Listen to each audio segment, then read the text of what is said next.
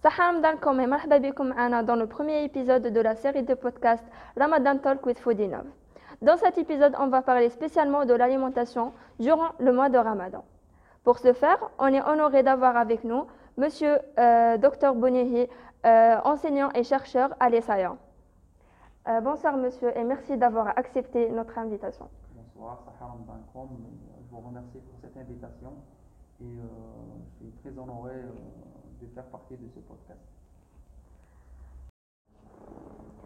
Alors, monsieur, selon vous, c'est quoi la différence entre le jeûne de Ramadan et les autres types de jeûnes ben, Tout d'abord, il faut, euh, faire la différence entre les différents types de jeûnes. D'accord? Il y a les, les, jeûnes de courte durée. Donc euh, là, on supprime par exemple un ou deux repas. Il y a des jeûnes qui sont prolongés, donc qui se limitent à la prise par exemple d'eau durant plusieurs jours. Et euh, il y a des jeunes qui sont sélectifs, d'accord? Donc là, on supprime, par exemple, une catégorie d'aliments, euh, par exemple, donc les matières grasses, les protéines ou bien les glucides. Donc ces jeunes euh, entraînent une restriction qui est partielle, d'accord, totale ou bien sélective des aliments pour une durée qui est variable, d'accord?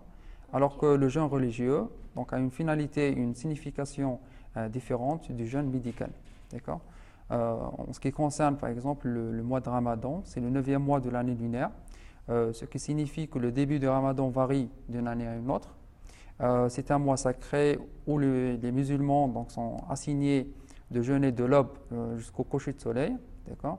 Et donc là, il faut savoir que dans certaines parties du monde, donc la, lumière du jour peut durer donc jusqu'à 20 heures et au plus fort de l'été. Donc à titre d'exemple, cette année en Algérie, donc la durée du jeûne, c'est, entre 14 heures et 15 euh, heures par jour.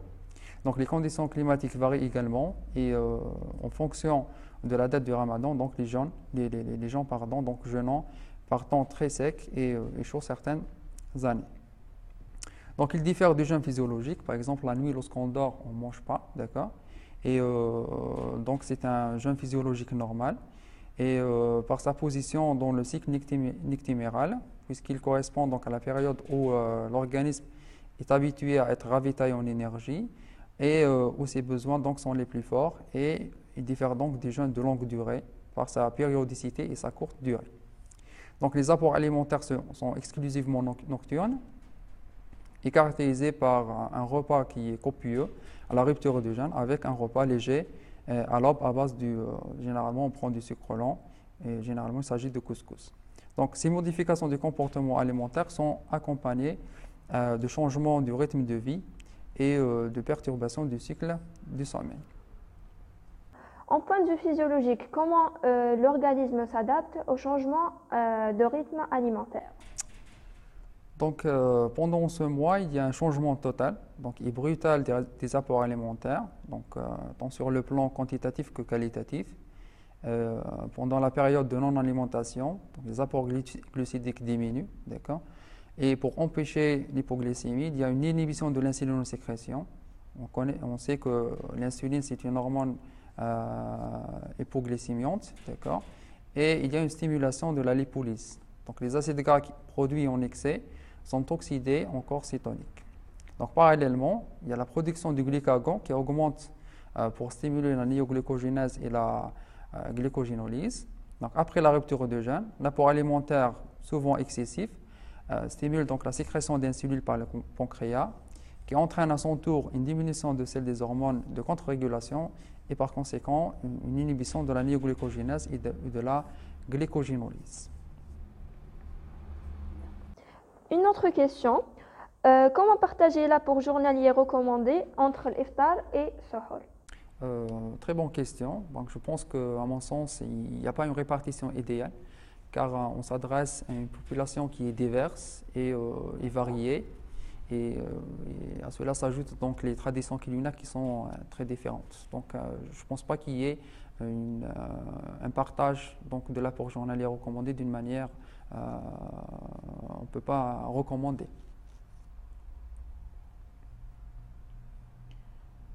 Euh, et par rapport à l'hydratation euh, pendant ce mois de Ramadan, euh, comment bien s'hydrater pour éviter la soif pendant le jeûne? Effectivement, donc l'hydratation c'est un, c'est un point très important à, prendre en considération.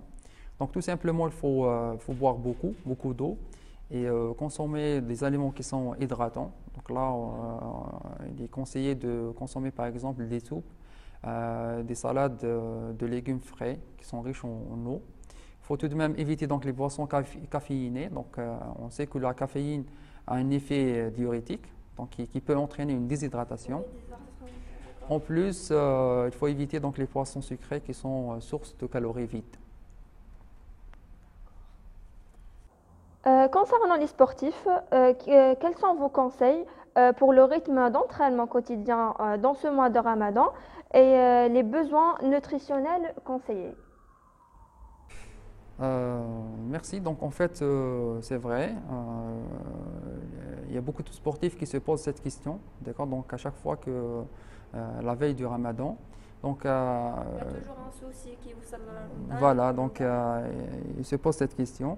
Donc je pense qu'il n'y a pas de, recette miracle, mais tous les sportifs s'adaptent. Donc ils ne procèdent pas de la même manière. Donc idéalement, le sportif devrait manger avant, d'accord, pendant et après les entraînements et les compétitions. Donc, euh, j'ai quelques indications qui peuvent aider les sportifs à s'adapter. Par exemple, la durée et l'intensité de l'exercice devraient être adaptées, donc en fonction de l'état nutritionnel du sportif, euh, de son état d'hydratation aussi, ainsi que euh, des conditions extérieures, par exemple la chaleur et l'humidité. Euh, deuxième recommandation, donc il faut bénéficier de la prise récente, par exemple lors euh, euh, de la prise du sport, d'accord Donc il faut bien s'hydrater, il faut prendre des aliments qui sont, qui sont adaptés, d'accord Néanmoins, donc ces sportifs n'auront pas la possibilité de se réhydrater et donc récupérer après ce type de séance. Deuxième cas de figure, donc les séances qui sont programmées pour se terminer, par exemple, juste avant l'iftar, et, euh, donc ces séances permettront de manger, de récupérer lors de la rupture du jeûne et pendant donc la soirée. Donc la troisième variante, c'est euh, les séances qui sont réalisées 2 à 3 heures euh, après la rupture du jeûne et qui permettront aux sportifs de restaurer et de s'hydrater avant, pendant et après l'exercice. Donc le plus recommandé, c'est ça, c'est de faire des entraînements après la rupture de jeûne. Donc en ce qui concerne par exemple les besoins nutritionnels, doivent être adaptés euh, sur le, point, le plan quantitatif et qualitatif donc aux besoins des sportifs, euh, notamment en ce qui concerne donc les glucides et les protéines. Euh, en parlant des gens qui souffrent de maladies chroniques, par exemple le diabète, comment ils vont s'adapter durant ce mois par rapport à leur, leur traitement, etc. Donc c'est un point très important. Donc on sait qu'il y a beaucoup de, patients euh, qui souffrent euh, de maladies chroniques, notamment le diabète et euh, l'hypertension artérielle.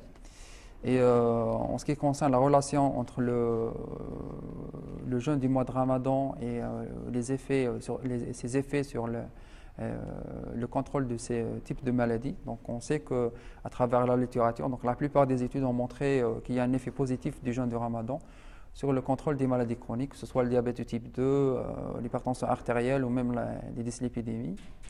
cependant, on conseille généralement aux personnes atteintes de diabète de type 1, par exemple, de ne pas jeûner carrément. les personnes atteintes de diabète de type 2 et, ou d'hypertension artérielle euh, dont l'État est euh, sous contrôle, par exemple, soit euh, par le biais de régime alimentaire ou bien traitement médicamenteux. Donc ces malades-là peuvent être en mesure de jeûner. Toutefois, on leur conseille de consulter leur médecin pour recevoir des conseils adaptés à leur situation. cette question va intéresser beaucoup de personnes car on veut savoir comment éviter la prise ou la perte de poids pendant ce mois. Donc, euh, certes, euh, c'est une très bonne question. Euh, la plupart des gens se demandent comment profiter du mois de Ramadan pour perdre du poids. Donc, je vais vous parler d'une étude qui a été réalisée en 2012. Donc, il s'agit d'une méta-analyse qui a compulsé donc, les données de 35 études. D'accord et donc ces études portant sur les modifications du poids corporel suite au ramadan. Et donc cette méta-analyse a conclu qu'il existe certes une perte de poids suite à cette période de jeûne, mais elle est minime. Donc ils ont trouvé qu'elle est de l'ordre de 1,5 kg en moyenne. Donc cette méta-analyse souligne également que 4 semaines après la fin du ramadan, le poids à retrouver donc son niveau d'avant le jeûne. Donc il y a eu une certaine reprise, Et euh, donc la conclusion qu'on peut tirer, et ce sera une réponse à votre question, il faut toujours adapter donc les apports alimentaires aux besoins. Bon. Quels sont les aliments à éviter et quels sont leurs effets sur notre corps? Bah, je vais euh, répondre euh, avec une réponse qui est très très simple. Donc il faut éviter euh, les aliments qui sont difficilement digestes. Par exemple, les repas qui contiennent trop de gras, d'accord? Et les repas lourds. Il faut aussi donc incorporer beaucoup de légumes au plat pour faire donc le plein de vitamines et des nutriments essentiels. Et choisir aussi des céréales qui sont complètes, qui fournissent à l'organisme donc les fibres et, l'énergie. Donc je pense que donc avec ces, euh, quelques recommandations, donc on peut éviter euh, donc les effets, euh, les effets néfastes, donc des, mauvais repas, je dirais, sur, sur le, la digestion, le processus de digestion. En parlant de la digestion, quels sont vos conseils pour régler ces problèmes pendant le mois de Ramadan? Donc, les problèmes de digestion sont très, très fréquent, d'accord? Donc ici, je vais parler d'un seul problème, à peu près, donc euh, la, plupart des gens donc, euh, euh, le rencontrent ou bien font, font face, surtout les premiers jours donc, de jeûne, et qui est donc la constipation. Et donc pour y remédier, donc n'hésitez pas à boire donc à la rupture du jeûne, c'est trop important. Donc avoir une bonne hydratation. Il faut consommer aussi plus de fibres euh, en augmentant donc la part des fruits et légumes frais et même euh, séchés, et préférer donc les céréales complètes, donc par exemple le riz, les pâtes et le pain, aux céréales trop raffinées.